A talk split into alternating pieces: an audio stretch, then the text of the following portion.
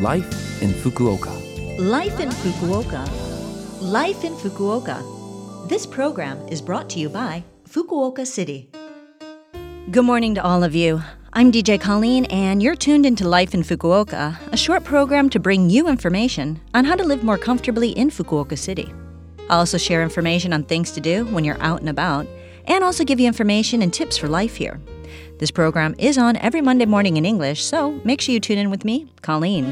Life, Life in Fukuoka. Fukuoka. Well, we've only got about a month or so left till the end of the year, and today is the last of the national holidays in the year. Today, November 23rd, is Labor Thanksgiving Day, a holiday that was created in 1948 to commemorate labor and production and give one another thanks.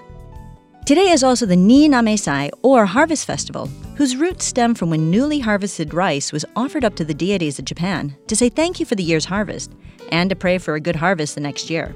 So, today, November 23rd, you should give thanks for the food that's on your table every day, and all of us should show appreciation to each other for all the hard work we do day in and day out. If you think of it, Labor Thanksgiving Day is a really nice holiday, isn't it?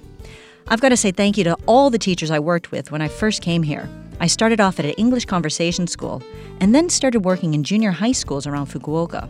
The teachers there work so hard, every day with the students, and I don't think they get enough appreciation at all. So make sure you say thank you to your teacher or to your child's teacher. I'm sure it'll brighten up their day to have their work appreciated.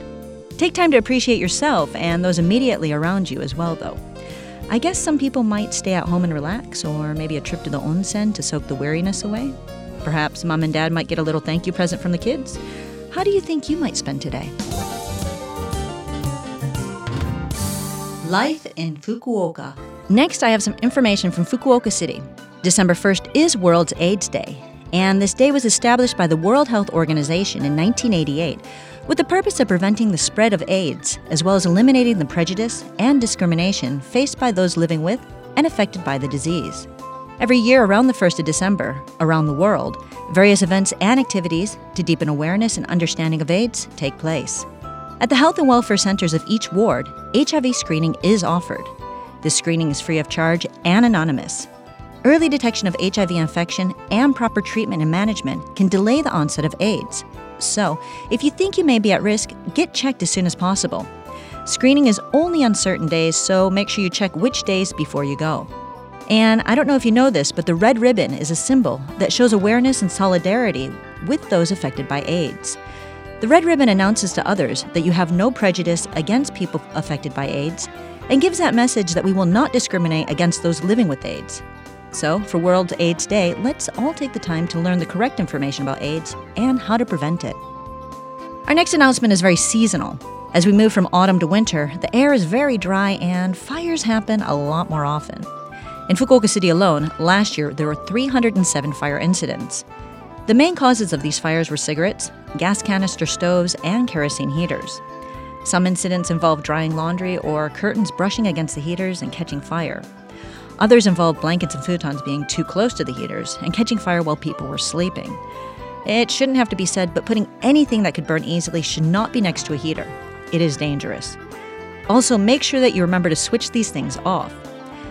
Gas canister fires are a big one to be really careful about as well. As it gets older, more people pull out their gas canister stoves to make hot pots and stews. And if you're using one, make sure you aren't far away from it while it's on.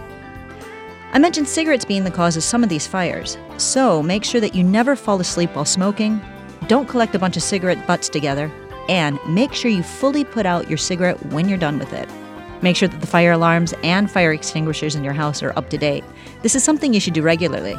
With that, and being careful about how you use fire in your life, we can all work to prevent fires on a daily basis. Life in Fukuoka. That's it for today's Life in Fukuoka. Hopefully, the information was useful for you.